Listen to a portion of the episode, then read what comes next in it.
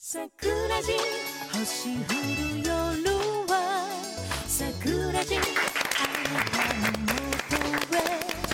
はい、皆様こんばんは。こんばんは。こんばんは。えー、スカパー217チャンネル日本文化チャンネルさくら公式インターネット TV さくらじ今日は、えー、第68回目を迎えました、えー、2013年ですね1月18日配信号でございます、えー、今日も素敵なゲストの方をお迎えして90分間濃いトークをしていきたいと思います、えー、今日のお相手は私オリアと私さえでお送りします。よろしくお願いします。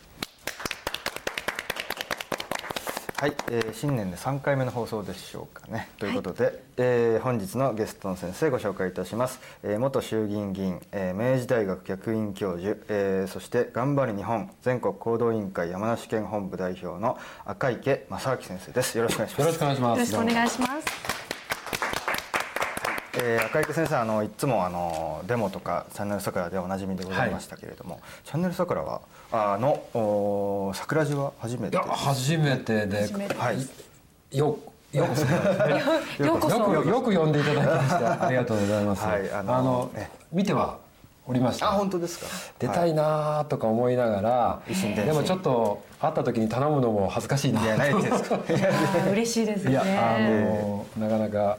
はい。人間性ができてないもんですから、何言ってんですか。ちょっとさらけ出す番組はちょっと 恐怖を感じてます。あーそうです今日はよろしくお願いします。いえいえとんございまよろしくお願いします。せん。はい。今日はじゃあ先生をお迎えしてえっ、と先生えっ、と松下政経塾の第一期生ということで。あ、あえーだ第七期生です。はい、えーええ。いきなりディープな話題から最近その話を聞かれるのがちょっと心苦しいなっていう思いがありましてまあ大体あの褒められないというあらあらそうですか。どこで政治を学ばれたかっていうとですね政経塾の話をすると、ええええ。まあ、元総理もあ前総理ですね、はい。ええはじめですね。前えー前総理。はじめ、えー前外務大臣や、ええええー民主党系が目立ってしまってるんでそうですよね。まあ、結構ですねその民主党に向けて皆さんと共におデモで始めですね、ええ打倒を叫んでいたものですから、ええただまあ政経塾は民主党ばっかりではなくて、ええ。まあ、私含めて、まあ、自民党にも、えー例えば今回自民党の政調会長のん。高市早苗先生、大変優秀な先生もいらっしゃいますし、え。あの決して、えー民主党ばっかりではないということであります。そうですね、はい。今日はあのもちろん衆議院議員としてのご経験もああらあいらっしゃいますのでぜひそういう話とそれからその政治を志したきっかけですね。その話あの赤池先生の、まあ、ヒストリーというかね、はい。歴史もちょっと振り返って、ね。いろんな話をちょっとなんか音楽の話もできればいいですよね。はい。ぜひ。ということでよろしくお願いいたします。よろしくお願います。はい、いやあの早速なんですけど本編に入る前にあの赤池先生の最近のこうマイブームとかなんかこうこれをやってますとかお正月の話でも結構ですあけど。マイブームですか？何でも結構ですよ。いやあのもう51にもなりまして、はい。あの健康がですねあ。大体同年代会うと健康の話題にいよいよなってきたなということで、え先日久しぶりに健康診断をあそうです。今大学に行ってるんで、ええあのあ明治大学。ええええ。受けなさいって言って受けて、うんうんうん。であの視力検査をやったらなんと1.5あったっていう。すごいですね。両目で1.5あったっていうことで。すごいですね。でいきなりあのそのことを秘書に言ったら、異常だとか言われてあいやでも1.5ってすごいですよ。すごいですね相当ないですよ。あのいかに勉強してこなかったかとかいやいやいやいやいやいや。あの笑われましたまあ1.5通常って一番下の目のいい方あれじゃないはですか。老眼になりかかる年いやまあ老眼は、まあ、老眼は入ってますけど。入ってます。老眼は入ってたりとかちょっと鳥目に入って暗いと鳥目ビタミンですか？いや暗くなると見にくくなるとか。ただし子供の頃から1.0から1.2から1.5に、あどんどん上がっていく。ええいかに勉強しないでここまで来てしまったかという証明いやいやいやえ1.5って言ったら視力検査の一番下のこの C ですよね。そうですね一番下の C ですね。じゃもしかしたら1.5以上の可能性もあるんですよね。いやいそれはまあ、1.5以上ないですよね普通。ですよね。だから 測れないから。いやそうなったらなんか山梨の山からアフリカの山に行けっていうような ちょ土っと佐族とかですね。いやそういうあの異常能力の世界やさんラガンでなんぼですか？私も結構良くてうん。1.2くらいあるんじゃないか。あ今？今のあすごいでもあのコンタクトのイメージありますよね。あああイメージそうですか。あの結構こう目がこう潤んでる方は。ああ目が悪くて涙もろいからじゃないですか。で目が悪いんでじーっと見つめられて潤まれるとなんかキュンとするという。そういう男そういう効心をくする果があったとは。知らなかったです、はいまあでも確かにあの禁止率ってあの調べると半分ですもんね今ね。あそうですよね。こんな目使う社会ですからね。そうなんですよね、えー僕一応裸眼で0.7なんだギリギリなんですよねその免許の時のねあの眼鏡を通って書かあのない書くか書かないかのえ境が0.7なんですまあ、先日知り合いがコンタクトレンズしてるのに申し出なかったとか言ってそのままずっと落としてそれは法令違反だろうってそうですね。一応ねそうですね。眼鏡通って書かないといけないです入ってるはずなのにって「あそうですか」なんてとぼけた方がいましたが、はい、あそうですか。じゃああの人間はいドックというかご健康的には結構大丈夫数値大丈夫ですか？あのまだそ来てないです。やっぱりちょっとあの国会議員になってはい。運動不足が常態化して、んやっぱりやっぱり10キロぐらい太っちゃいましたね。あそうですか。不健康の極みですね、痩せてらっしゃいますいや全然痩せてないんですね。あそうなんですはい。だからちょっとそうそう身長と体重の割合でいうとあ BMI 値ってやつなんですね。22がジャスト。あいやそうなんですよ。だから政治家になる前は20切っててちょっと痩せあじゃあいやっていうか結構毎日腕立て腹筋をやらないと眠れないみたいなタイプだったんですがあのちょっと武道も少々やってましたんではい。あじゃあちょっと体が。空手部だったり柔道部だったりしたんでちょっと凝ってた時期もあったんですがやっぱり時間がなくてどんどん筋肉が落ち年とともにですねやっぱり体重ばっかり増えてですねブヨブヨっていう。でもそんな感じしないですけどね。なんかいや脱ぐとすごいんですね。逆の意味で。脱いだらすごいいやいやちょっと見せられませんが。はい。さやさん BMI は？聞いていい？それはセクハラじゃない。ぐらい、まあ、BMI じゃいいか。もっともっと低いと思います、いやあのだから部位によって。V? v? 部 BMI 部位？なんかないですよ。ないんですか？ない。だからほら上半身の率とか下半身の率。それは体脂肪率ね。僕二十一1点だからまあ普通ちょうどいいのまあただ筋肉がついてる。んですあの、うん、ねスポーツマン体型は基本的に BMI 値は高いけど、ね、別に体に悪いわけじゃないとかね、うん、やっぱりそれはガンマ値とかどうですか？え肝臓？あそれはおかげさまで肝臓なんですか？あの肝臓は至って元気で はい。あのえータバコはしないんでただ酒はお好きなんで、うん、まあ、地元山梨ですから、うん、えー、ワインから始めましてですね。あの一通り、まあ、食べる。実は山梨ってあのこれだけ流通が良くなっても、あダメなんですよ。あの生もの系が。あの刺身とか。いやそうなんですよ。いまだに山梨の有名なお寿司屋さん古い老舗のお寿司屋さんに行くと、あのイカがですね、えー茹でてあるとえー、そうなんですね。ええでマグロの上に甘だれがかかってるというですね。あこれがそうなんですか。日持ちししないからってことですよね。そうなんで実はこれ調べたら、あの三津関数まで行って工場見学したことあったら、あの本当の江戸前の寿司だったんですね。えー、あ当時の。当時江戸前はどあの冷凍組織何もないんで、はい実は生ものじゃなくて若干やっぱり茹でたりそうやって保存用に効くようにしてて、はいはいそれが三津関数で作ってたあーでも京都とか滋賀のあのあサバ寿司とかもそうですね。ねあっちもやっぱり基本的にはそうですよね。江戸湾で取れてあの生ものが行くんで江戸前の握り寿司が発達したんですがただそうは言っても江戸時代はやっぱりそこまでじゃなくて、その山梨で甲州金藩で、あの江戸の旗本の次男坊三男坊はがい。甲府に島流しのような形で会っていけて、で市川團十郎をはじめ歌舞伎の出身なんですよね、山梨が。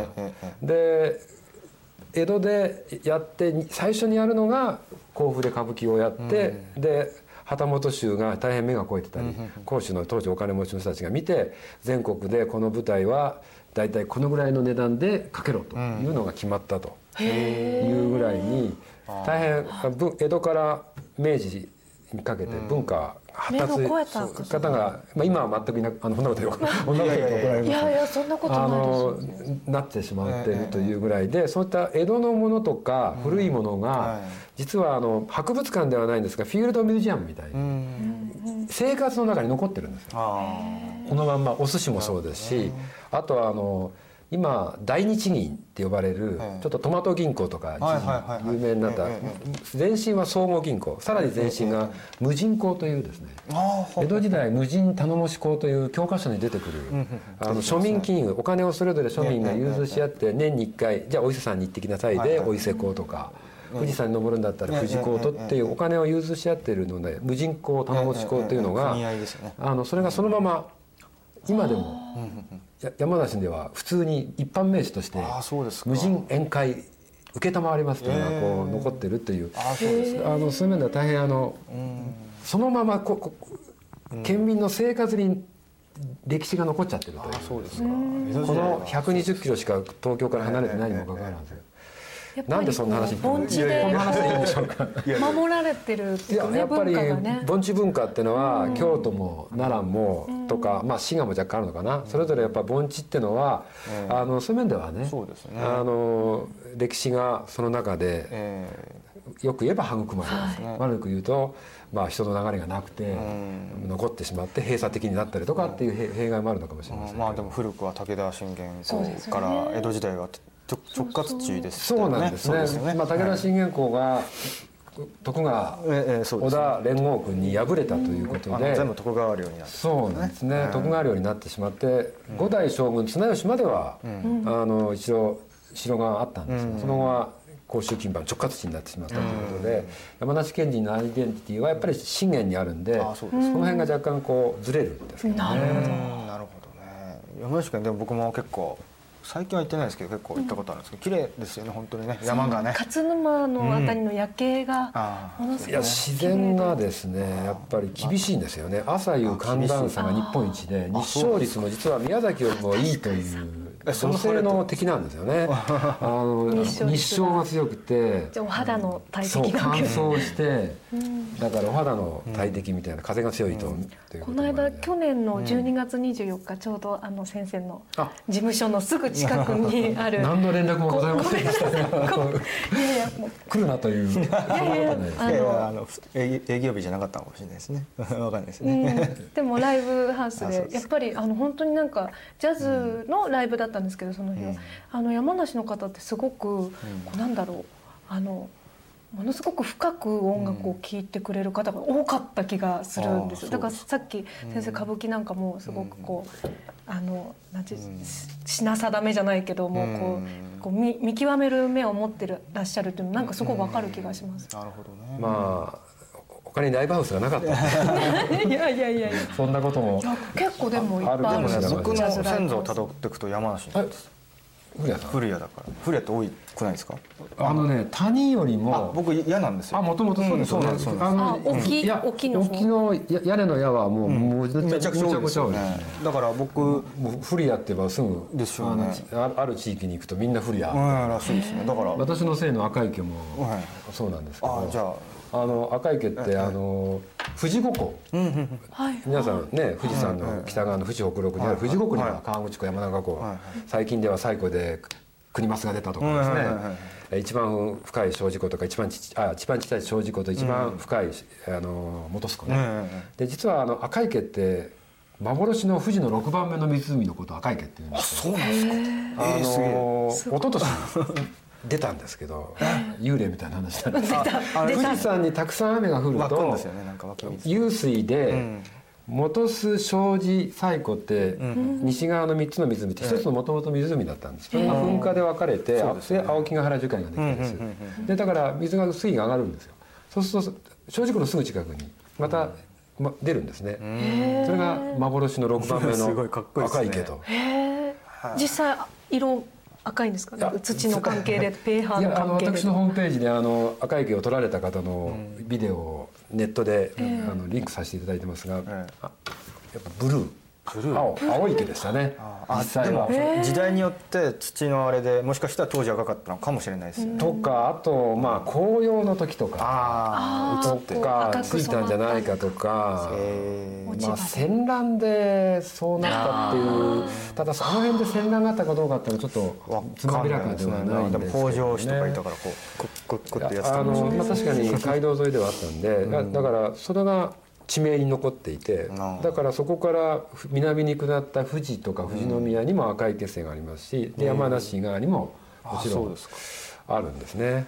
だから幻の男にならないようにいやいやいや嵐を呼ぶ男になれということであの山梨では赤池はポピュラーですあがやっぱり全国回ると赤池さんって珍しいですねって言うんであの、そういう話を。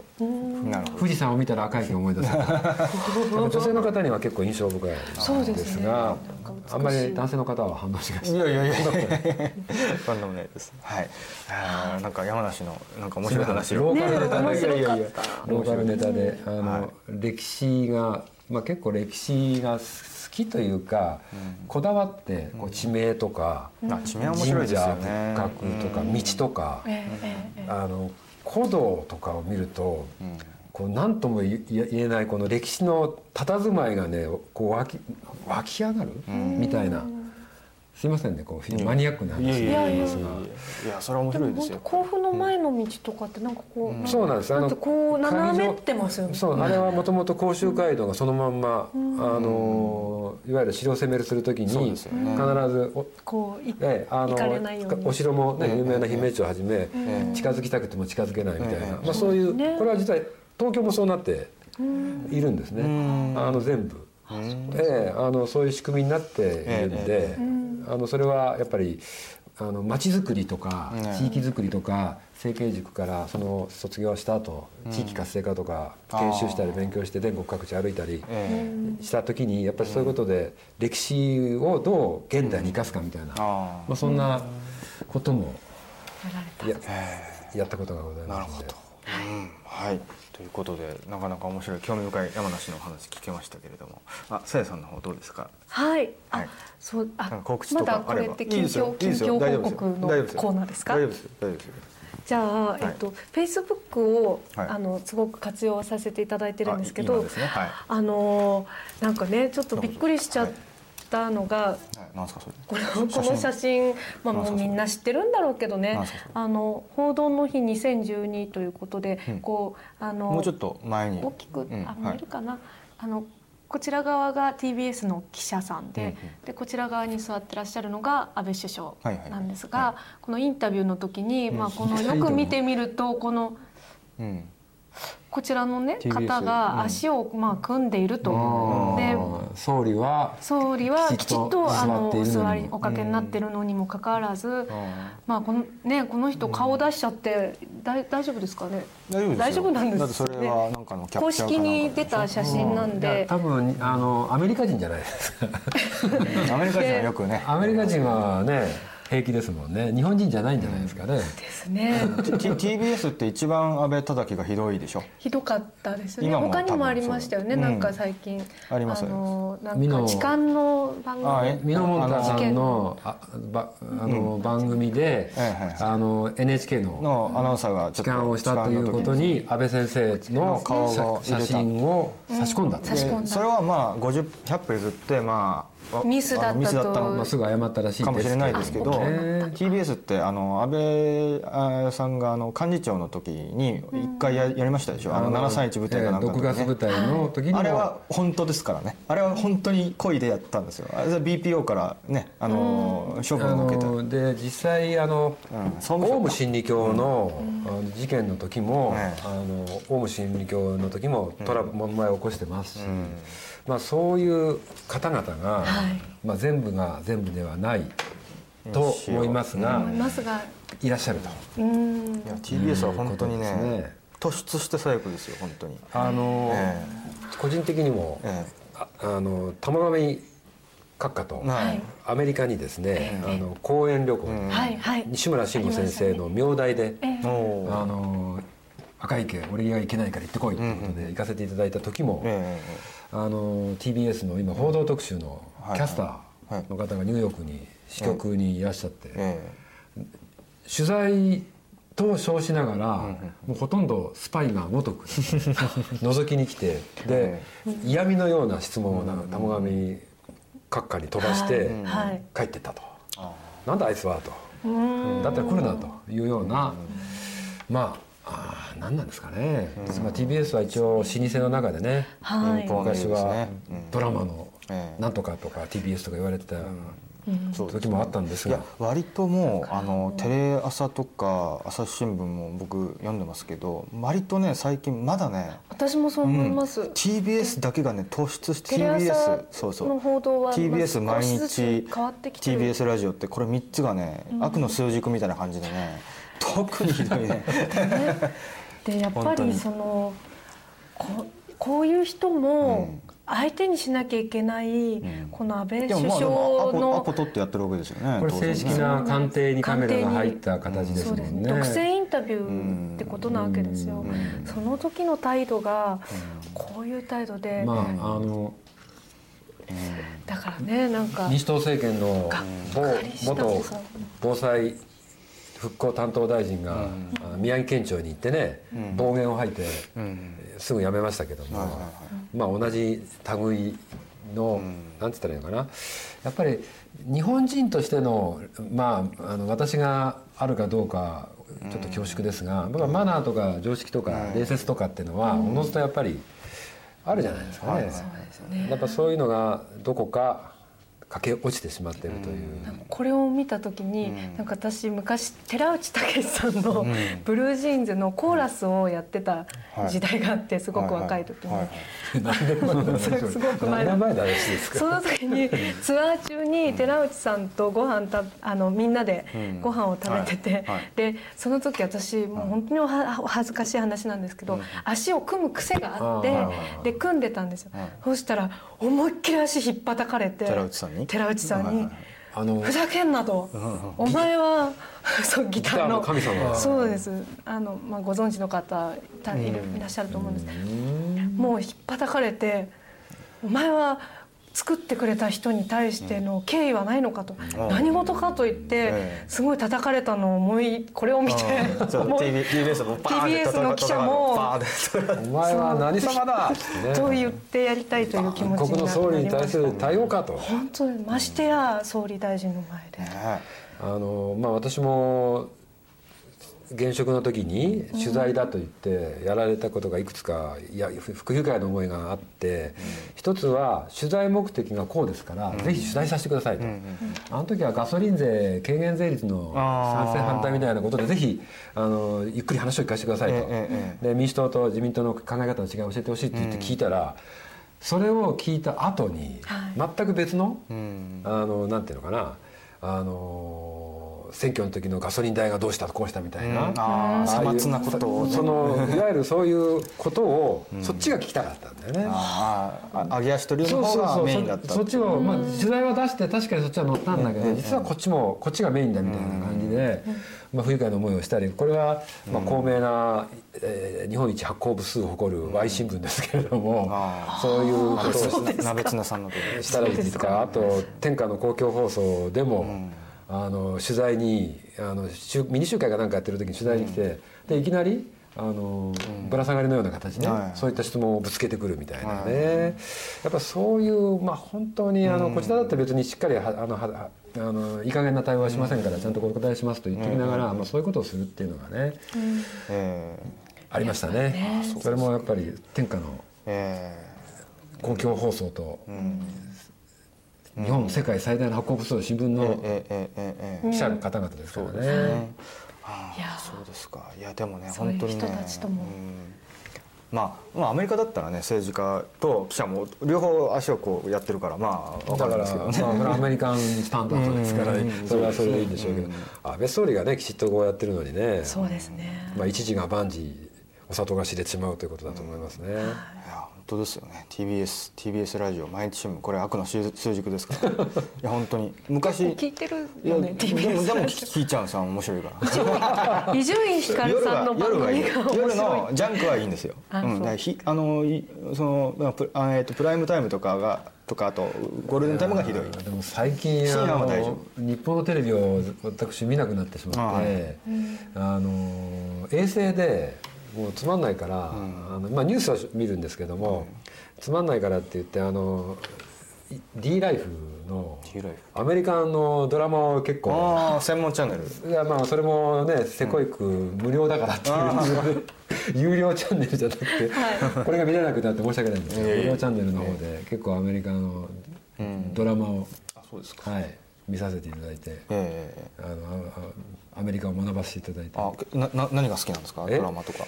あのやボーンズとかああのあなんかちょっと医療ミステリーみたい医療あのなんか検視官じゃないですか？そうですね。骨を骨から犯罪かなんかのね。というね、うん。あのフォックスかとかですね。そうそうですね、とかですね。ああいうのがあとコールドケースとかですね、あ結構アメリカの地部をうん確かに確かに。毎回毎回ね。絶対作ってる人は民主党だろうみたいな。暗すぎるだろうというようなあのコールドケースというあの刑事ものなんですけど、まあ、未解決事件をあのさやさんのような女性刑事がああそれ綺麗な人ばっかりですよね。そうですね、あの探り出してくるとか、あと医者あお医者さんドクターの,、あのドクターハウスとかですね、ハウス医師という方が、ねはいむちゃくちゃ口の悪い医師が、でも難病を解決するとかですね、まあ、そういうのが結構。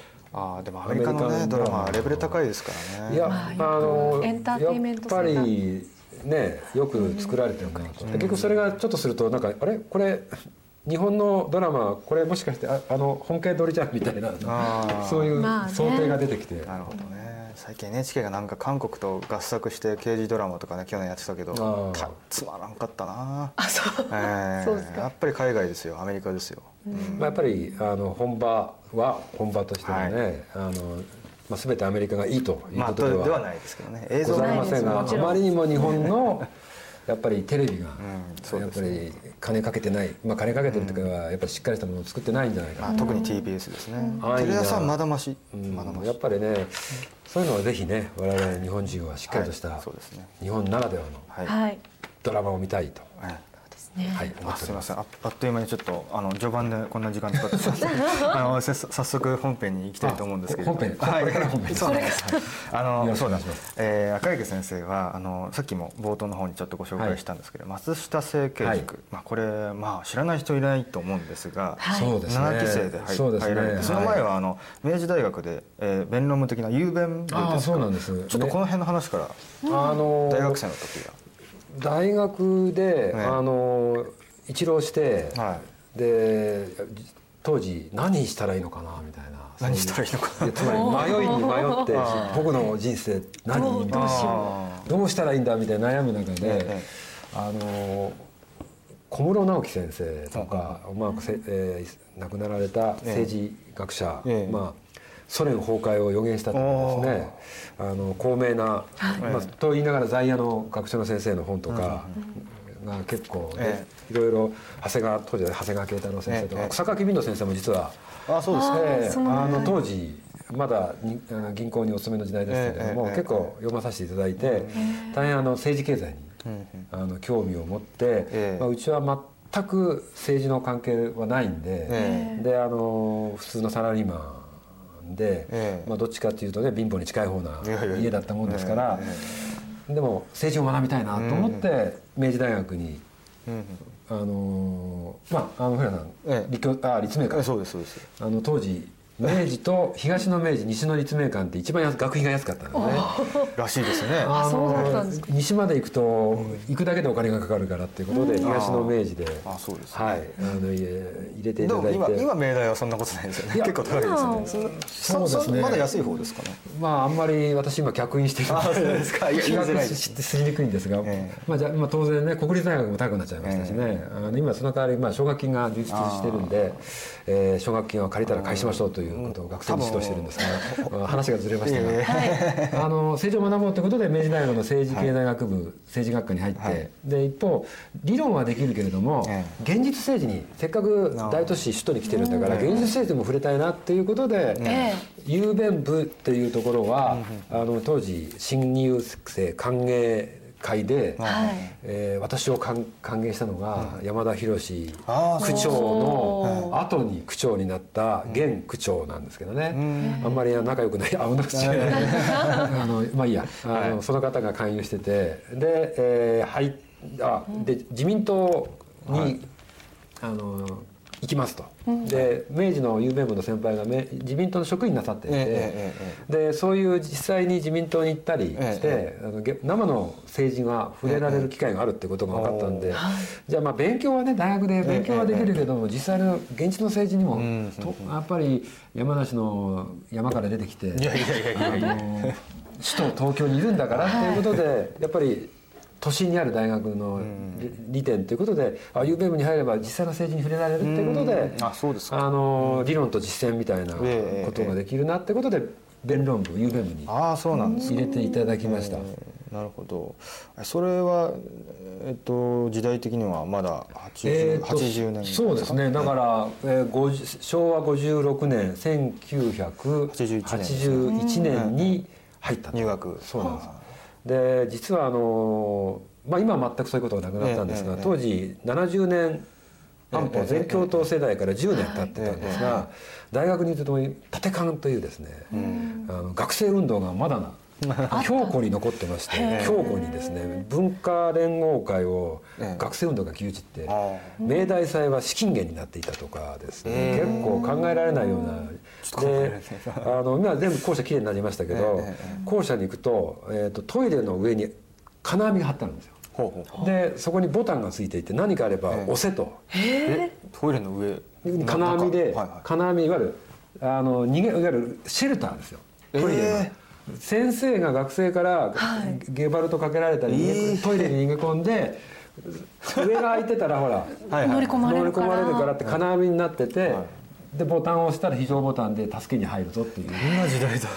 実は80年代にもかかわらず すごいっすね。残ってたんですよ。そうそれは明大が特にそうだったいやんですか？あの法政もそうだったしまあ、あのいわゆるセクトと呼ばれて明治は青と呼ばれるしあの社政党という社会主義青年者同盟という青メットが牛耳ってて、まあ、早稲田とか法政は白メットという革マルいわゆるあのとかそういう方々中核とか、まあ、あの東大は赤メットの民青とか、で黒はノンセクトラジカルというですね、え。セクトに属さないというそういうのがまだ残ってたんですよ。そうですね。面白い。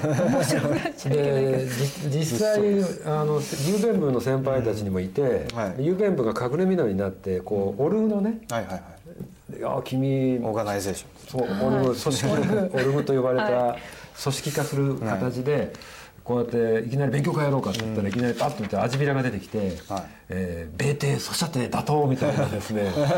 ちょっと今では考えられないことで、えーすごいですね。でやっぱりちょっとあの今でもそうなんですがややっぱり言っちゃうんですよね私性格があの 黙ってられない。場を読めと言われて黙って他のメンバーみんな黙ってええ通り過ぎ早く終わらないかなっていうのに私その先輩にあの分かってたんですけど学生運動の先輩に議論をふっかけてしまったとかいうことでで議論をふっかけられると「じゃあ君は差別問題どうするんだ」とか あのそういうええ。ところでえ議論をふっかけられたら次はじゃあ狭山闘争に行こうとか 三里塚だおかっていうそういう成田。うん。まあ、成田の三里塚闘争の時代があって、まあ、そういうことでまああの何の話になってこんなことになった、そういう時代が残ってたんですねあのだからやっぱ80年代としては考えられなくて70年代のあのいわゆる全教徒の方々はそういうことをくぐり抜けて、はい。でみんなあの左翼のままマスコミ界に今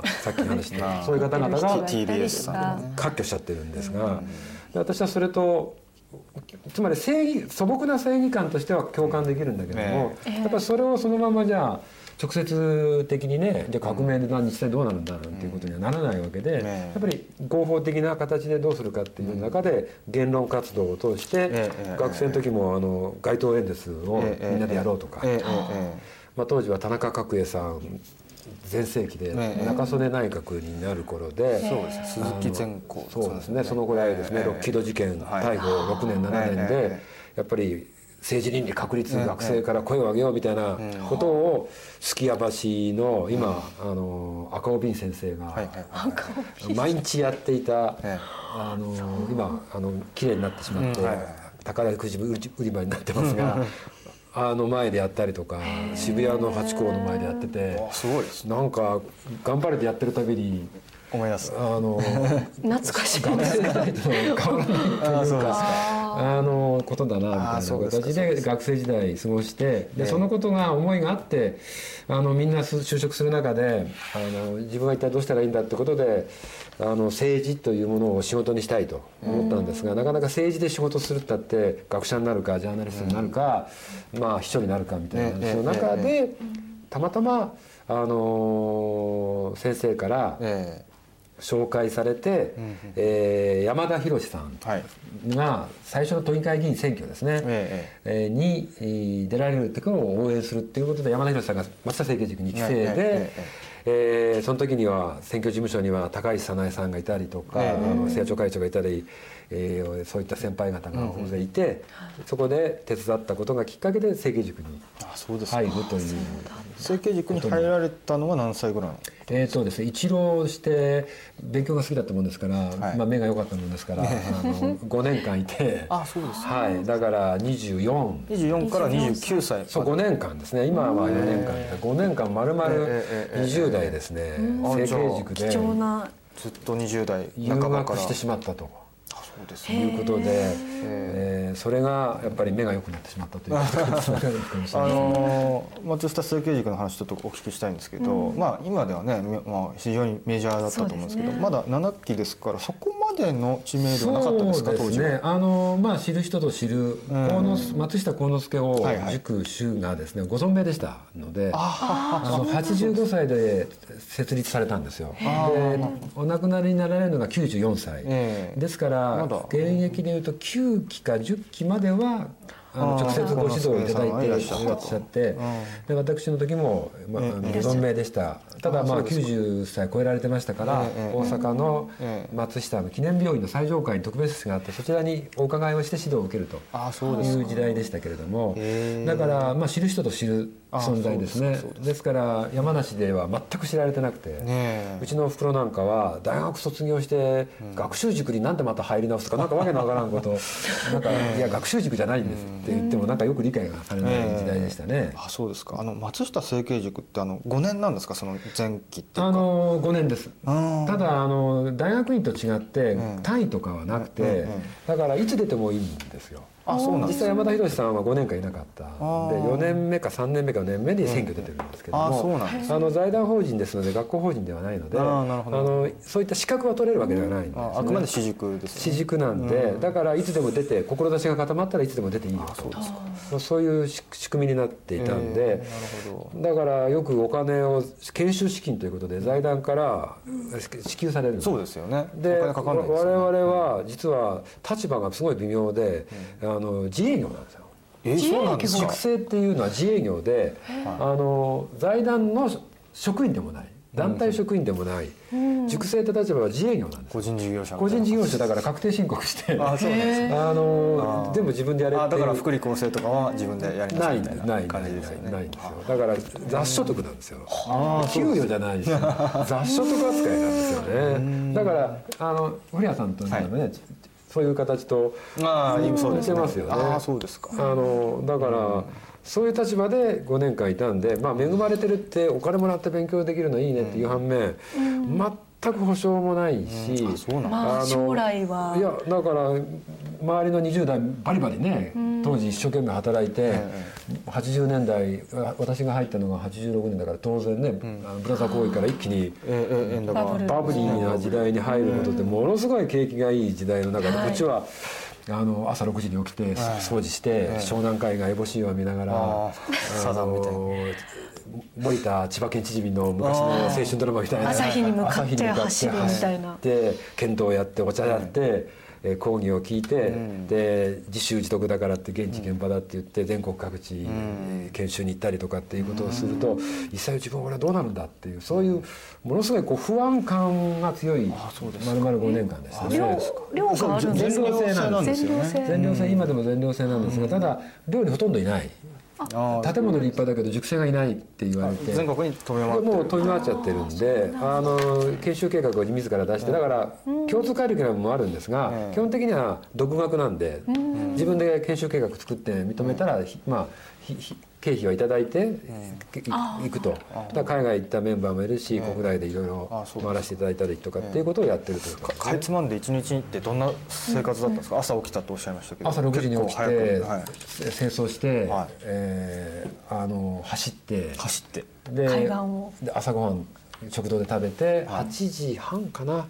これはあの松下の事業所、ええ。パナソニック、ええ。全部そうなんですが、ええ。朝礼幽霊というのがあって塾で十君五世という松下幸之助王のまとめられたですね。基本理念を昭和するということからスタートしてあで、まあ、共通カリキュラムある時には研修室とかそういったところで講義を聞いたりするんですが常勤の先生いないんで。ああそうなんですか。はい、あのそれぞれ学びたいことを、えー来ていただくという死を求めていけというスタイルで。完全に自由であの共通い塾にいる時はそんな形です。しいないあの時はそれぞれ研修計画に沿って、各海外行って行ったメンバーいるし国内で、あのあちこち行くというじゃあ形ですそのね。松下設計塾にいながらなんか海外のその大学のあの講義を受けたりとかって言って。あーとそうですね。留学した例えば今静岡市長、田辺静岡市長って6期生なんですが、留学してましたよね。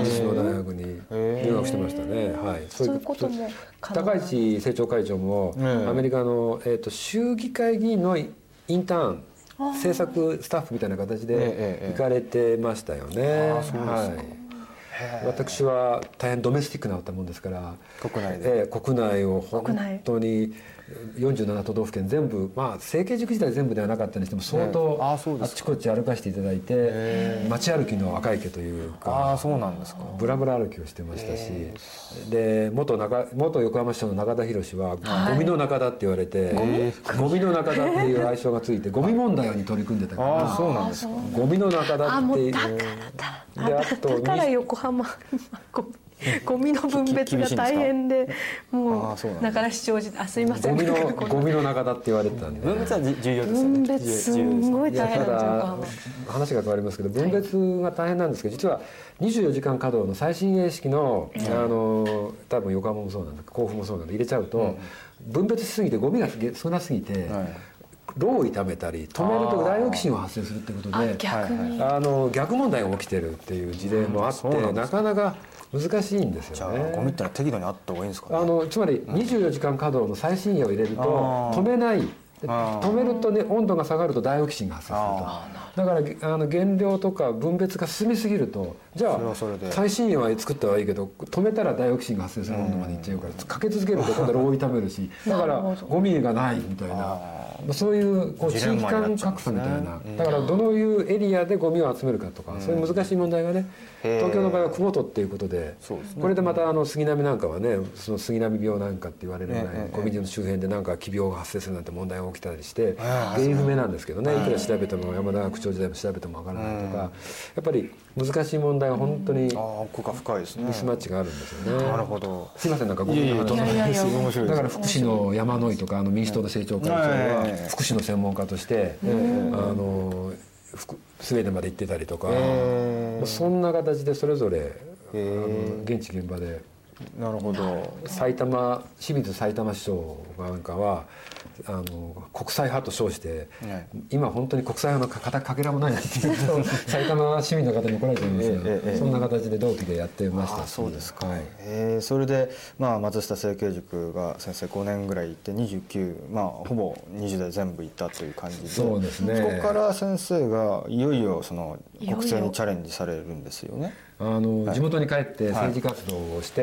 ええ当時基盤が全くない、はい。ええあの親戚家族友人同級生しか知らないっていう、ええ。ー、と集会やろうと言ったら、えー、560人集めるのが厳しいぐらいなわところから、えええでやっぱり現実的には地方議員をええきちっとそこで学んで、え機会チャンスを見て、あの国会議員という形でまあ大体皆さんそういうパターンだったんですが、ええあのやっぱり出会いっていうかですね、うんあの縁があって、ええあのいきなり国政に挑戦を、なるほど、最後の1993年。93年。最後の中選挙区成果で、ええ。ー山梨県には金丸信先生中尾一先生、堀内光雄先生田辺邦夫先生という自民党に4人いて、えでこれにあの有名な越石東。有名な。民主党参議院議員会長、当時、はい。社会党のはい。衆議院議員としていらっしゃって会でそれに日本新党からええ。初めて、えー今回民主党から日本維新の会に、えええー転身を図られた小沢咲人元環境大臣がいはい。いて、そこに最年少でぶつかってはい。まあ、無謀といえば無謀な戦い組み込まれて。その時はあの選挙区は小選挙区じゃないので全県一区ですね。山梨一定数区が5の全県定数一区。5に立候補者は9人ぐらいですか、えー、と8人。8人。あ共産党がおられましたから。ああなるほどなるほど、はい。なるほど。そうですか。いやすごいですねそれは93まああのやっぱりそこから、やっぱり中選挙区制の選挙制度っていうのは、えあの都市空間でもええ。頑張れば当選できるせ選挙制度なんですね。あのそうですね。え5番1番になるって大変首長選挙もそうなんです。けど、え小さくても大きくても1番になると大変なんですが、えまあ、頑張って5番4番にはうん。あの当然そうですね。努力すればええ届くという選挙制度でええところが小選挙区にその後変わるんです。そうですね。あのとちょうどその時ですね、はい。そうなんですね、それによってやっぱり区は小さくなるけどそこでトップを取るっていうことは大変な熾烈なあの争いになるんで,、でまず政党のバックがないと政党本位の選挙制度で選挙運動が制限されたり、えあのポスターが貼れないとか公営掲示板以外にポスターが政党の枠で貼れないとか、ええ政見放送の枠が使えないこれも政党に与えられてるとかっていうことで政党を選択しないと公認を取らないともう小選挙区では勝てないと。あの中選挙区制からだったら頑張って無所属でも個人でも勝てる選挙制度だったのが小選挙区に変わることによって、じゃあ政党どうするんだっていうことで,、でほぼ自民党のが全部埋まってるんで、ええ。まあ、それが民主党でも、例えばあのなあの野田元総理やえ前原政調会長や、まあ、山田博さんもそうだと思うんですが、やっぱり自民党埋まってますから、ええで出てがないからどうするんだみたいな形での新たな政党をどうするかっていうことの中での政界左辺に私自身も本当に巻き込まれた形で、だからその後衆議院やって参議院や参議って。院選挙は何年ぐらいえー、とですか、95年の93年から95年はい、あの衆議院でやっぱり公認がなかなか得られなくて、ええ。政党選択が難しいということで,、え。で逆に参議院であれば、ええ。あの2年後ですね、あのままだ大丈夫じゃないかということで急遽参議院に戦って、はい。まあ、接戦だったんですがまたダメになった。それは山梨ですか？山梨山梨ですね。でまた、まあ、小選挙区に行ったんですが、ええまあ結局そこで惨敗を喫するというですね、30代はだから3回国政選挙やってええ。負け負け負けというということは形になりました93年に初初めての衆議院選挙、はい。で95年に参議院が3回目は、ええーと何年ですか？にえー2000年2000年ぐらい2000年じゃあ小泉さんがちょうどいや森そさあその前森です先生森先生の時ですね。あなるほど。そこで、まあ、その時はすでに小選挙区ですからちょっと惜しくもという感じまあ、で惜しくはなかったですね。惜しくはなかった結構もう惨敗でしたね。やっあそうですか。ぱりあのしもう民主自民の中で枠があってその中で何のバック後ろ盾もない形で無所属で出たってことでやっぱり惨敗を喫してええ。しまいましたね。あそうですか。でやっぱりその時で我が政治ええ。活動もここまでかっていうですね。やっぱりちょうど12年13年前ですね。そうですね、ええ。あので悪いこと時には悪いことも重なったも重なるもんで父がちょうどええ。亡くなるということになったりとかしてまあ、ちょっと厳しい選択を迫られえということですね。ああなるほど。じゃあ、まあ、2000年のお3回目の国政のおチチャレンジをされた後お初当選は実は2006年とそう平成17年ですね。その間は結構56年ありまあすけど。の実は地元で日本航空学園というですね、はい。はい。学校があって、ええそこの理事長から壊れて、ええ。ー学校で飽食をさせていただいて、うですか。あの柄にもなくですね、え学校の先生を、あそうですか。まあ、専門学校で校長をさせていただくという機会をいただいたということでして。あそうですか。あのーまあ面白いなと思うのは実は、まあ、母方の祖父がええ。先生をやってたこともあって、ええなんか。やっぱり父方はあのたどると戦前は大工やってて、えー銭湯やってて、えっていうことで、まあ、そういうなんていうかな庶民的な、あのまさに母方はなんか田舎で先生やってたっていうか、えええやっぱり自分の中にもそういう何か結構政治家なんだけど実務的なええ。あの事務局的なことがええええまあ好きというか頼まれては、あ、あの現職の時も稲田朋美会長を担いでええ「伝統と創造の会」という政策研究会作って事務局長やってえいろんな形で物事を動かす作るっていうのが好きだったあり乗っかるよりもなんか作る方が好きだったり。へ一方そういうなんていうかな教師の血みたいのが多分流れてるとすればええ。こういう話政治をどう分かりやすくあの伝えるとかこういう難しい話をどう分かりやすく伝えるかとかまあ今も大学で教える機会をいただいてるなんていうのはですね。はい。まあなんかそういう脈々となんかあるのかなと。先祖の血があるのかもしれない。こじつけかもしれませんけど。ああそうですか、はい。じゃあ日本航空学園ですよね。そうですね。日本航空総合専門学校、はい。はい、あのまあ技術者じゃないんで、ええ。あの技術的なことは教えないにしても、まあ、基本的なことは、ああそうです。だからあの結構空の体験教室といって、ええ。グライダーに乗せる体験イベントがあって、まあそれは老若男女 OK なんですが、はい。あのそこに来て、なぜ飛行機が空を飛ぶのかあですね。そういったものをあ。はの基本原理をですねあ教えてたりとかして、あえー、なんか意外な。なんか航航空力学みたいな話です簡単な航空力学。でえー、そうなんですか。教えてたりして。あのちなみになんで空を飛ぶのかっていうと、ええあのこういうこれがありますよね。こうやって上に。紙。はい。という、えこれが空を飛ぶ原理なんですけど。ええよくわからなかったです。どういうこと？あつまり、はい。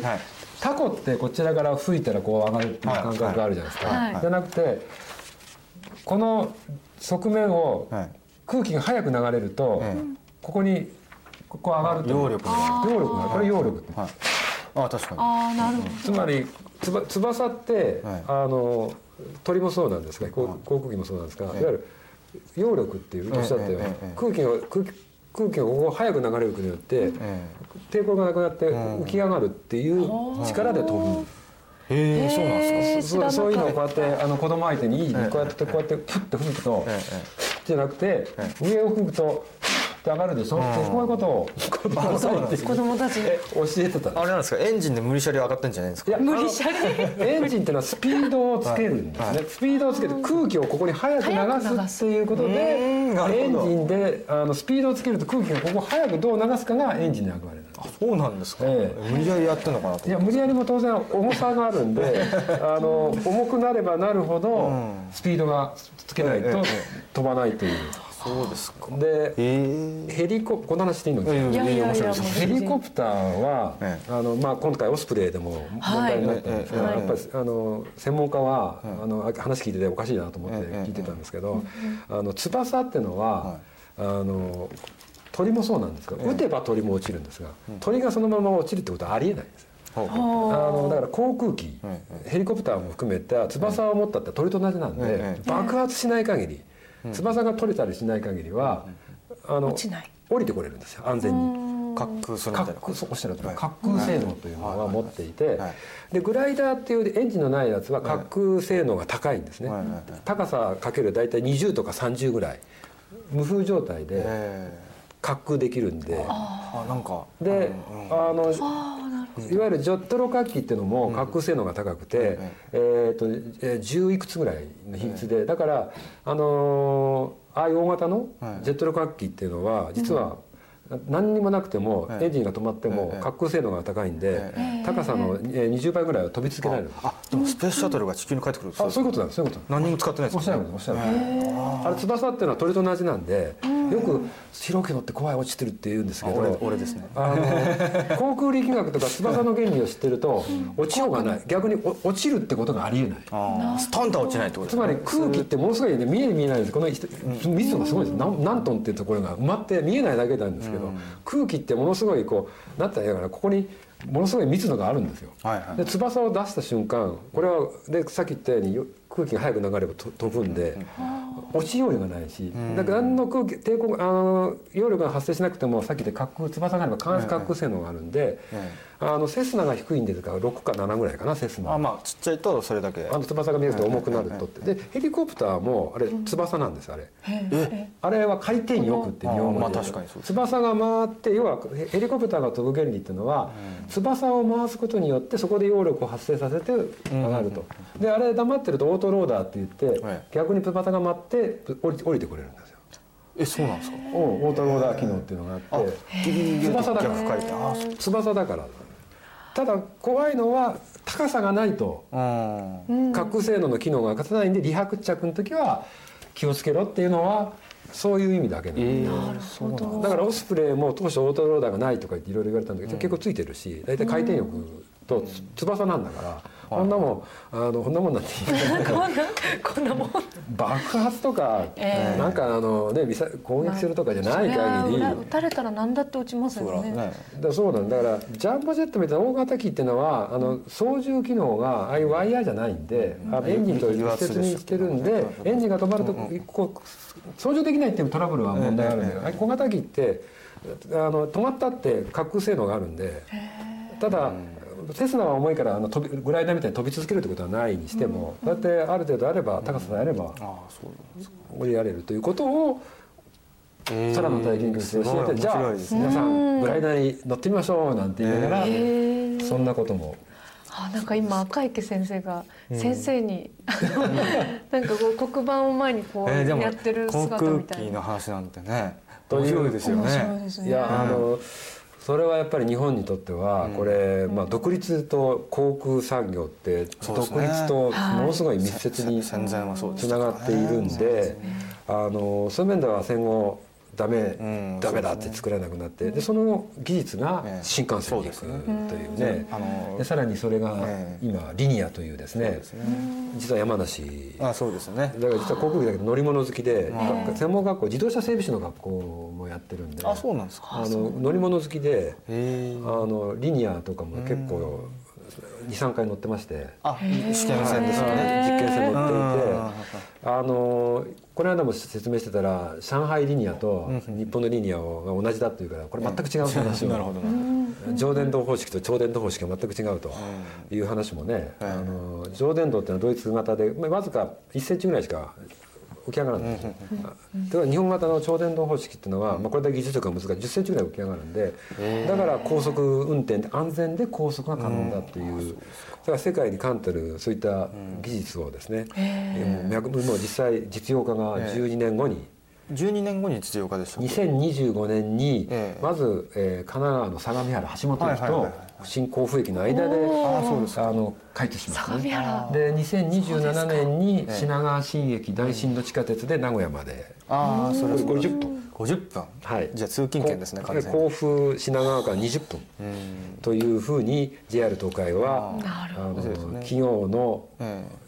あの存亡をかけて。ああなんか JR 東海はあのリニア開通を見越して大量に新卒を雇ってるとかってのこれは東海道新幹線今1時間に14本かな品川発も入れてですねええものすごいのよ。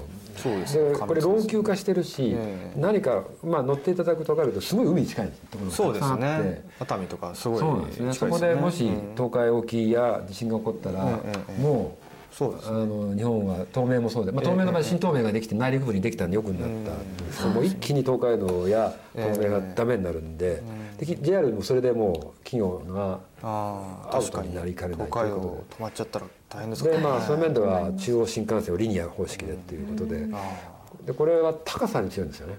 高低差に強い。新幹線は登れないような勾配が OK その分こうカーブに分けてえー半径 8,000m ぐらい緩やかな形じゃないとこうあの地下鉄みたいなわけにはいかないっていう、まあ、そういう特色はあるんですがえこれはもう大変期待のできる乗り物で。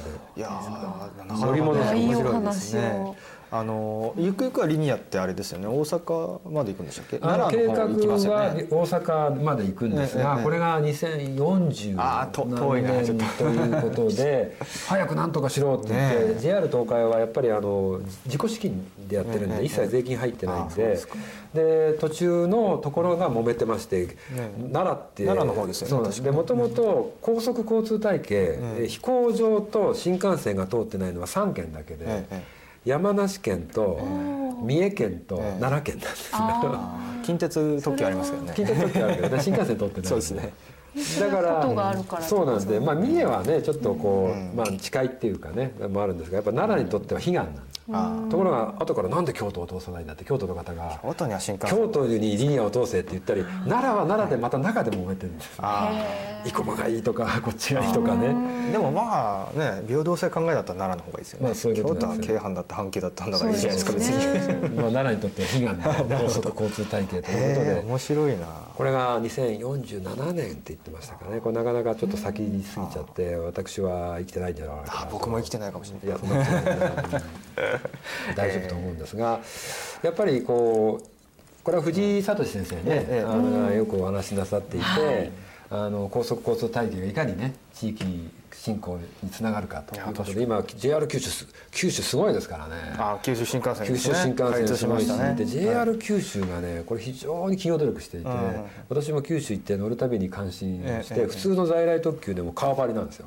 へえで、まあ、最近はあの指定席を取ると起こされませんけど自由席乗ってるとチそうですね。チケット、ところが JR 九州はチケットホルダーが前についててピッと挟んでネット入れる。ああユーザそういう面では。ユーザビリティを大事にして。で今度今年ですね七つ星っていう超豪華九州一円の寝台特急を JR 九州発出して。であ鹿児島ねあのーこんな話をしていいんだけど鹿児島は海側をね指宿とか海側を走る時には全車両せ席が向かい合わせだけで海に向かってこう並んでいてああ景観を配景慮してるわけですね。観をずっと見ながらこうかっこいいな。んかディズニーランドのあのそう怖いそう。で JR 九州はホーンテッドマンション。その乗り物だけでは赤字なんですうん。広告費として換算して全体で黒字にすればいいという。やっぱそれだけでは難しいということを、まあ、最初から分かった上でそういう戦略を取ってやってるね JR 九州の開業の日はちょうどね震災の時でしたからね。あれで CM とかまでちょっと自粛されちゃいましたけど素晴らしい CM だったですね。カンヌかどっかで撮って金賞かなんか。だからまあそういう面では私の地元山梨からね。松本に行ってる中央本線というですねあこれがまあ地元で言うとまあ幹線鉄道としては最悪のあそうなんですか。いやーこんなこと言って私は怒られないんでい。や大丈夫じゃないですか。それはあの明治時代のトンネル線路をいまだに使ってるとこあそうでもあの辺松代大本営とか作ってたからですかね。ああまあまあもともと中央本線ってそうなんですよね。あの日露戦争で艦砲射撃に遭わないようにしていっうん。そうですてね。あの当時のあの田村将軍というですねあの秋山将軍の前の前任の陸軍次長がこれ山梨県出身の方なんですけどええ。中央本線はやっぱり東海道だと艦砲射撃になってって海沿いじゃなくて内陸部を通すって言って作ったのがまあおっしゃる通り。ええあのやっぱり当時だから国鉄にみんなしたんですよ。あの民間民鉄じゃダメだって言って全部国有化したのはあの安全保障上の理由だったんですね。ですね。ですからですねカーブ多いしトンネル多いし コンピューターなんかやってるとねあのんですよああそんなにすごいですか？あ乗ったことないですけど。あの乗らない方がいい。そういう。それはそれでなんか面白い。で多分今高速も作今鉄オタら歓喜みたいな感じですね。高速作ったら貞子トンネルのトンネルがドーンと。落ちて。まああれもね。びっくりしましたけど、まあ、公共事業に対するやっぱりあのようやく、えーまあ、自民党も安全保障基本法という法律を作ってるんですが、昔はやっぱりインフラとか、全てがやっぱ防衛安全保障とつながっていた、う。当たり前な当然そうですね。ところが戦後は憲現行憲法下であって、そういうのは一切切り離してしまって、国土の開発計画っていうのと、まあ、私も国会で質問したことあるんですが、ええ一切、まあ、防災はさすがに入れるんですが、まあそうですね。安全保障防衛の視点は全く排除するから、あの整合性がつかなかったりいざ何かあった時に弱くなるっていうんですね。ね。鉄道も通信もねおっしゃる通り民営化全ての国は国防とねそうなんです。ねドイツのアウトバーンだってなんだってみんなそうですよね。だから、あの国境離島の振興という話で、えあのまあ、対馬を中心にして外国資本に土地を買われてしまうと、それも海上自衛隊私も現職時代ええ視察行かせていただきましたけれども、ええええすぐ真横をとね買わせてしまうと、なんとかならないのかっていうとなんとかならないんですよ。なんともならない。あのこれき聞いたら、まあ、亡くなられた中中川翔一先生がプロジェクトリーダーで、ええ。お会いになってたことなんですが、ええええあの WTO の世界貿易機構に加盟するときに、え外国資本の内外無差別原則ってことで土地を買うのに外国人だという理由で、あの規制は取れないというのを WTO として認めちゃあの加盟する時日本を認めちゃったんですよ。でところがじゃあ韓国やアメリカはどうしてたかっていうと留保条件つけてて防衛上安全保障上の理由があったらその限りではないと、うん。担保をつけたはいんですよ。ところが日本だけつけなかったんですよ。じゃあ今からつけりゃいいじゃないかって言ったら、ね。そしたらいや WTO に全部にかあの比重今100何カ国ですかね。相当まあ100何カ国国連加盟に近いですよね。100に了解がないとできませんって言って。で取ればいいんじゃないですか？うん。だからそれをやったら ねえ某何国とか絶対認めないだろうなとかね。よ。一国でも認めちゃいないとダメだとかっていうねまあでもそれはまあそんな法解釈ですから。たいやだから解釈自分のの話ですから別になんだから。いやだからそういう話から始まってですね、でそれをするにはどうしたらいいということで、まあ、結局、まあ、元を例えばさっき言ったように、現行憲法下から来る非常事態、えー安全防衛という観点を全く、まあまあ、無視っていうかなくしてしまったというか、まあ、それが占領政策の目的だったわけで、ええまあ、そういったものが全てに、まあ、影響しているのかなと。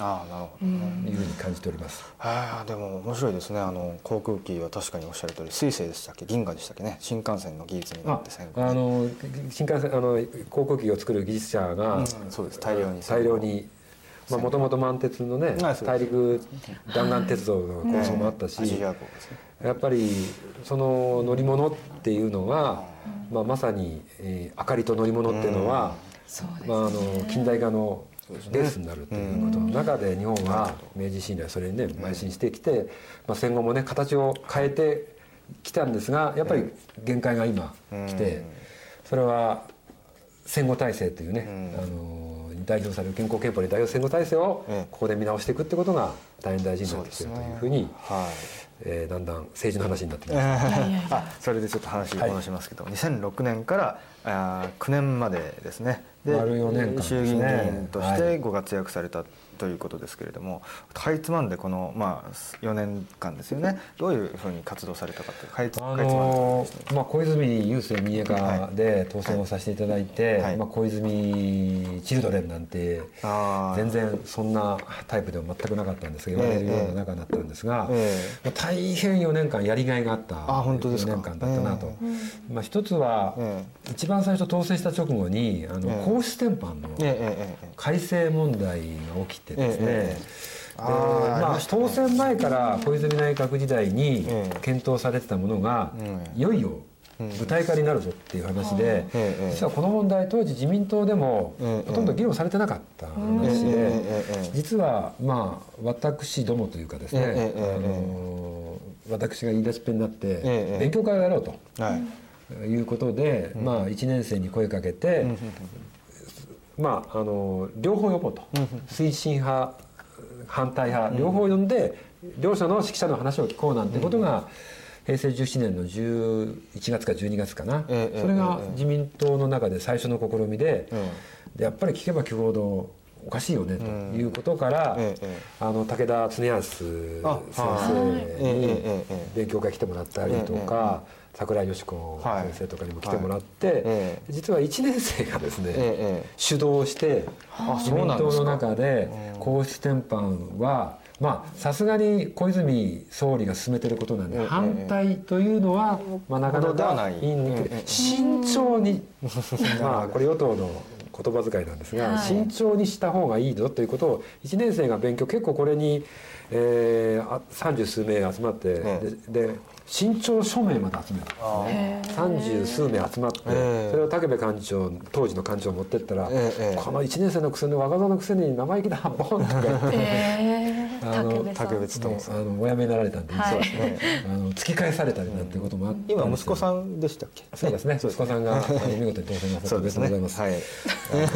息子さんに何の恨みも恨みもございませんが、はい別に武部先生が、うんにもらう恨みもないんですけど、ええええ。まあ、ただまあ、別に自民党としてはまだ議論もしてない話を1年生が先取りしてなんだろうなっていうことはあったんですが実はそのメンバーで中心になって2月平成18年の2月11日に作った会が伝統と創造の会という稲田朋美今回行政改革担当大臣になられたええ。稲田朋美先生を会長としたええ。あの若手政策研究会なんですね。なるほどね。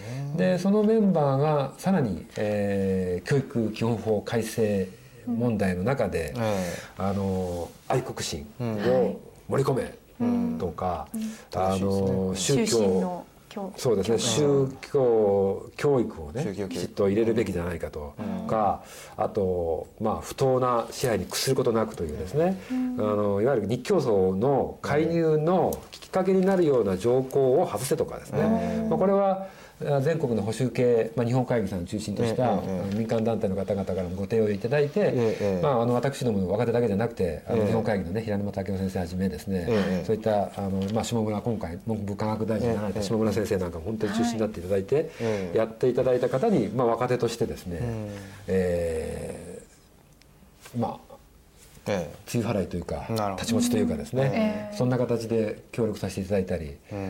国民憲法の国民投票制、まあ、安倍内閣だったんですけれどもそんなことが、ええええ。ええあとジェンダーフリーのですね、はい。ああいったさまざまな教育とか、男女共同なんたら社会で三角。で、ええ。あの問題とかですね、えあと映画靖国。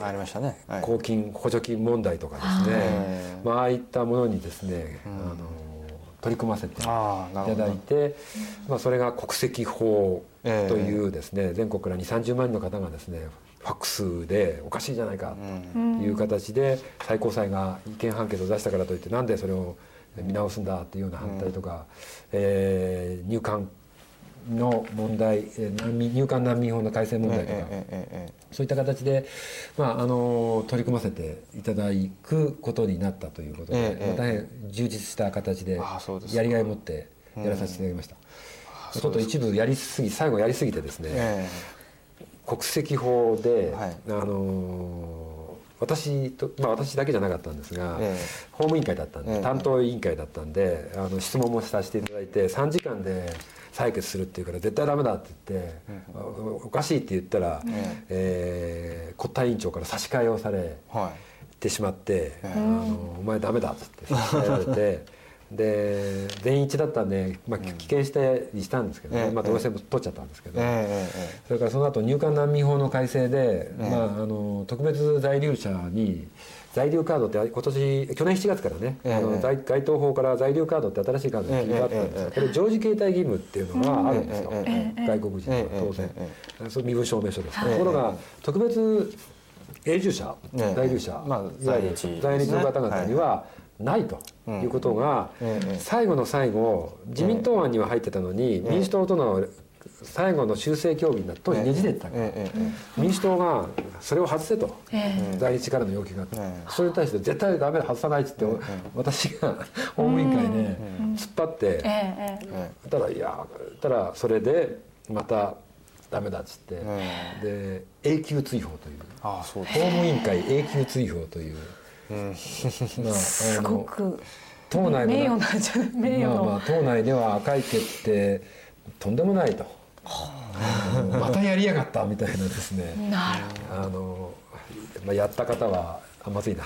やった方の名前を言っちゃまずいですね。まだ現職でございますので、まあそういう面であの結構頑張らせていただきました。ああそうですか。かまあ、それで、ええ。まあ、選挙に落ちてしまったら、まあ、何にもことがないわけでありまして、えはい、えなるほど。でも なかなか。ねすごい頑張ってくださあってたっていう。のやっぱり自民党って与党時代は国会であんまり質問できないんですよ。えあそうなんですか。あのどういうことかというと与党野党が国会で質問する場で与党は事前に実は事前審査制という仕組みになってまして、全ての法案予算は一度自民党の中で全部審査すると、だから自民党が丸出さないものは実は内閣から出せないっていうのがこの50年間の自民党の政策決定プロセスなんですね。あそうですか。であの自民党の議論っていうのは事前にあるんで、ええ。そのところの中がすごいうん。あの熱心にやってそれであんまりテレビ新聞とかが、まあ、壁耳とかやってええ。やるにしても、ええ。公開をされないんでなんか自民党って議論もないままなんかシャンシャンで長老支配で、ね密室で密室決めるみたいなね。あの、若手はなんか陣笠でみたいなええイメージがあるんで実は全く違うなってのは私には。ああそうですか。あの私も当初そういう印象を持って入ったら、絶対1年生議員の発言を長老議員や先輩議員は止めない、うんだからまあ良いいい意味で村の寄り合いなんですよ、ええ。全会一致を原則とするから、はい。君も国民代表である以上前後さがわからないとんちんかんな発言もやっぱり最初あるんですが、一切黙って聞いてで反対があるんだったらもう一回やろうかと言って全会一致で何回もやるんですよ。そうですか。でですからこちらはそれを逆手にとって、ええ。若手でも何人でも反対者をどんどん増やして、え止めにだ人権擁護法案の時もそういう形で、えあのどんどん仲間を増やして、推進派がいるけど反対派で割拠して止めに入ってなんとか止まるとかですね、そういうことができたんですね。それは一人でも反対だとダメなんですか？一人ではちょっと。原則そうなんです。原則そうですか。あのただ一人の場合は、後でちょっと若池君来たまえなんて、まあ、あんまり私は一人で締められちゃう。まあ締められはしないんですがとか あとそれを担当する官僚からあの後で僕先生によく質問よくご説明をあげしなさいと言って「いや先生実はこうこうこうってあこうなっててちょっと開示される可能性がああるんです。ああ。のだからそこがつまり官僚に依存してるって言いながらそこは政治家のはい。戦いの場なんですよ、つまりどれだけ根拠を持って勉強するなり信念を持ってえ。対峙できるかと、で一人で無勢多勢に無勢ならさっき言ったように仲間を声をかけて、ええ。まあ、さっき言った伝統の創造の会のメンバーとか、そういうためにもあって一人で弱いんだったら2人3人4人国会議員が5人10人集まると、自民党の中のそういった、まあ、いわゆる変な法案は止めることが実際、まあ、できたと。いうことがあったんで、あのまあ、自民党はそういう面では逆に非常に自由で民主的な名前通りの政党だなっていう。が。さすが自由民主党。あのいや本当にそういう実際の体験から、あのそのことははっきり言えますね。なるほど、そうですか。で今赤池先生はあの明治大学の客員教授と、はい。あと自民党参議院全国比例区支部長あという肩書きもお持ちだったと思うんですけど、まあ、母校で、ええ。えー週1回あのディベートゼミという形で教えさせていただいておりますし、ええええ。まあ、衆議院から、ええ。ー参議院にですね、はい。えー転身をして、ええ。まあ、今年の夏ということはあの全国比例区の公認もいただいております。ああそうまあ、衆議院から参議院に回るにあたっては、まあ、大変、あの山梨県の中のですね、ええええ。まあ、先ほど自民党のいいことも言いましたが、ええ。まあ、自民党はまだまだ当然あの課題問題もある,、まあ当然そうですね。あるくてはい。まあ、やはり候補者決定プロセスということで、ええまあ、結構お問題があってですね、ええまあ、そういったあ保守が分裂して大混乱に山梨県の中がなってですね、ええ。まあ、そんなこともあったんで一旦引かせ衆議院を引かせていただいて、ええ。で新たなる道ということで参議院の全国比例区ああといそう道をええ。決断をさせていただきました、ああそうまあ、昨年末、ご承知の通り安倍内閣はい。当然。圧勝して安倍内はい。閣成立したんですが、そうですね。はい。まあ、得票数でいうと決して自民党そうですね。が増えてない逆に減ってるそう。ですね。ご承知の通り。では特にそうですね。あのそういう面では、ええ。まあ、信頼回復、まあ、自民党にとってもラストチャンス、えまあ、私にとってもラストチャンス。これは日本にとってもこれで自民党が、あーこけるとますます政治が混乱するんでまあ、日本にとっても大変大事なまあ、選択の時に、え勝負をかけさせていただく機会をいただけるっていうのは大変ありがたいなと思っております。そうですか。じゃあまあ今年の夏はもう本当にその参議院の決戦という感じですよね。そうですね。えーあの今、えー、と多分おそらく安倍政権は勝敗ラインというかその自公で過半数ということだと思うんですけれども、はい。ということは改選議員が多分ちょっと計算したらに20ぐらい増えるとあのそうなんです。ね？結構民主党の方が前回か改選期は勝ってるんですそうですね。がええ。ええええただやっぱり心配してるのは、あの一人区。はいの問題でして、ええ平成19年安倍内閣で敗北したのも、ええ。まあ、閣僚の不祥事もあったんですがあの時は消えた年金問題で、はい。こう一気に情勢が変わって、はい。惨敗したということで今回一人区が、まあ、小選挙区と同じですから、そうね。31あるんですよ増えたんです31 29から31に増えてまして、ここの奇数で、ええ。あの本来農業圏なんで自民党が強いところとはい。え、え。やっぱり問題になってくるのは TPP まあではないかなっていうふうに思ってまして、まあ石破幹事長が参議院選挙前には自民党としても TPP にある程度方向性結論を出すということをおっしゃっていて、ええ。党内では新人含めて181名のですね、ええ。反対議連もできているんですね。これがまあ1月末の日米オバマ安倍会談、ここでどうこうはならないとは思うんですが、そうですね。3月にシンガポールでね。TPP の第6回の拡大会議も行われて、ええまあ、秋には、まあ、APEC でええ一つの妥結じゃないかとも言われてる中で、まあ、結構オバマさんから相当プレッシャーがねそうですね。かかってくる中で参議院前に自民党がやっぱり方向性を出すと。そうですね。これやっぱり相当ですね、農業団体相当ですね、ええ。あのうん反対に固まってますので一気に一人区の情勢が、ええまあ、変わりかねないとそうですね。いうことを大変心配をしてます、まあ、そのまあの20議席事項で積み上げれば過半数ですから、まあ、その数字的にはそんなに不可能な数字ではないの逆に、まあ、あプロに言わせると、ええ普通にやれば勝てるし、反対だっていうことなんですが、特に一人区でかなりこうコロッとこう自民党が支持を受ければ全然達成可能な数字まあもちろんねなんですが、ええ。ただやっぱり政治はええ。一寸先は、そうですね。でやっぱり昨年夏安倍ええ。総裁総理を誕生し予想してた方がええ。どれだけいたのかということもいやっぱり私自身も、ええ。ー止めたかった方でしたから、やっぱりあの平成19年の経験もありますし、そういうことを踏まえると、えまあ、あの数字は数字として、はい。もちろん現実可能で大変しっかりやれば取れる数字ですが、やっぱりそれに暗示あぐらをかくとまあ、反日マスメディアのですね、問題もありますし。と特に TBS ですね。はい、えあのやっぱ TPP っていうのは、まあ、問題の本質はこのテレビ見られてる方はご承知の通りええ。農業問題だけじゃなくて、ええ。非課税障壁の方がたくさん問題なんですが、ええ。ええ。まあ、あの問題の議論よりも、ええ。やっぱり農業団体のがものすごい強烈にですね、反対をして、おりますので、ええ。この辺一気にですねそれにあの、ええ。まあ、マスコミは賛成派が多いから、ええ。まあ簡単に乗らないとは思う反面、ええ。まあどういう状況になるかわからないんで、ええ。これは慎重にもええ。慎重を期す必要があるとええ。いうふうに思ってます。なるほどいやーちょっとあっという間にお時間になってしまったんですけれども、こんな話で先生のこんな私でよかった。いやいやいやなんか意外なね。部分が、ええ。あの鉄道の下りは、ねちょっとびっくりしました。音楽の話をあだけど。音楽の話じなんかちょっと音楽かやってらっしゃる。高校時代空手部と同時にフォークソング部というあらそうなんですか。とんでもないシンガーソングライターシンガーソングライターで下手な作詞作曲でギターを抱えて、はい。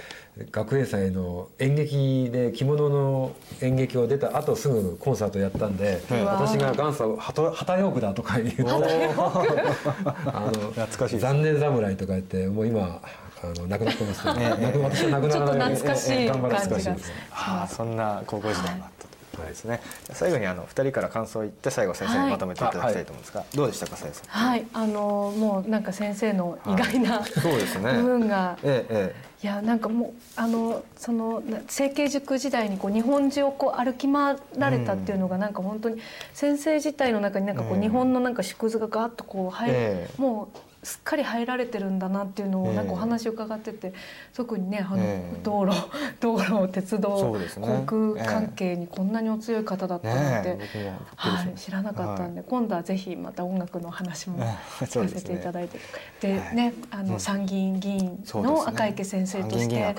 またおいでいただけるですね日を楽しみにしてます。はい。はい。ありがとうございます、はい、じゃあ私の方から今日本当にいつもあの頑張れ日本のデモとかでお会いするんですけど、こんなにあの先生の個人のお話を聞けたのは初めてだったので、特に僕もまあおだ男の子っていうかだ男子ってほらあの航空とか鉄道とか好きじゃないですか。ね。僕も飛行機乗るのは嫌いなんですけど、ええ飛行機自体はすごい好きなんで。乗るの嫌い。ええ飛行機自体とかは好きなんですよ。説明したから明日から大丈夫です 大丈夫だと思うんですけど。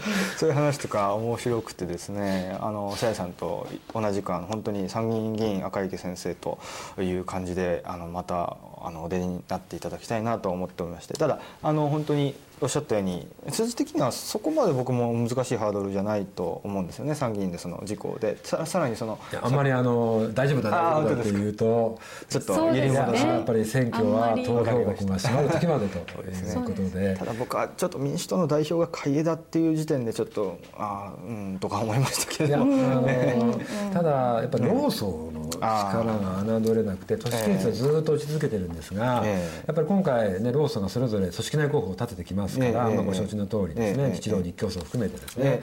あとこれはですね本当に岩盤のように硬い支持層なんでやっぱこれは簡単ではどうこうできないところもあるんでまああの上がらやしないけどじゃあこれ以上下がるかと実はそうでもないっていう、まあ、ちょっと、まあ、あの心配もしておりましてですね決してあの大丈夫大丈夫なんてことは、ね。まあ、私含めてございませんので、ええいや本当に。ぜひご覧になっていただいた方々には、えー言っていただいて応援をしていただきたいと思います。本当ですね。まあ参議院選挙を勝利しないと始まらない部分がありますからね。そこからようやく、あの本当の意味での、まあ、政治が始まると。法案一本も通らないってそうですねいうですね。状況ですので。今自民党ってあのそれこそ飛行機に例えるとまだ有滑走路ですよね。おっしゃる通りおっしゃる通りなんですよ。まああの先ほども言いましたね、滑ええ。離発着の滑走路が一番そこが危険なええ。エリアで今ようやく管制塔とやり取りしてる段階ぐらいですよね。そうなんですよ。無風だから大丈夫だと思った瞬間横風でガガガってくるかもしれない、やっぱりこれはどうなるか本当にわからないと思ってます。ね。はい、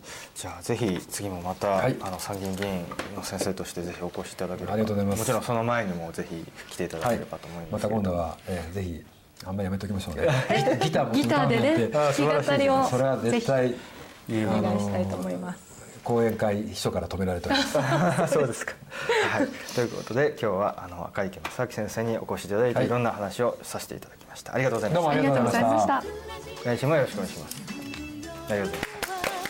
桜地ありがとう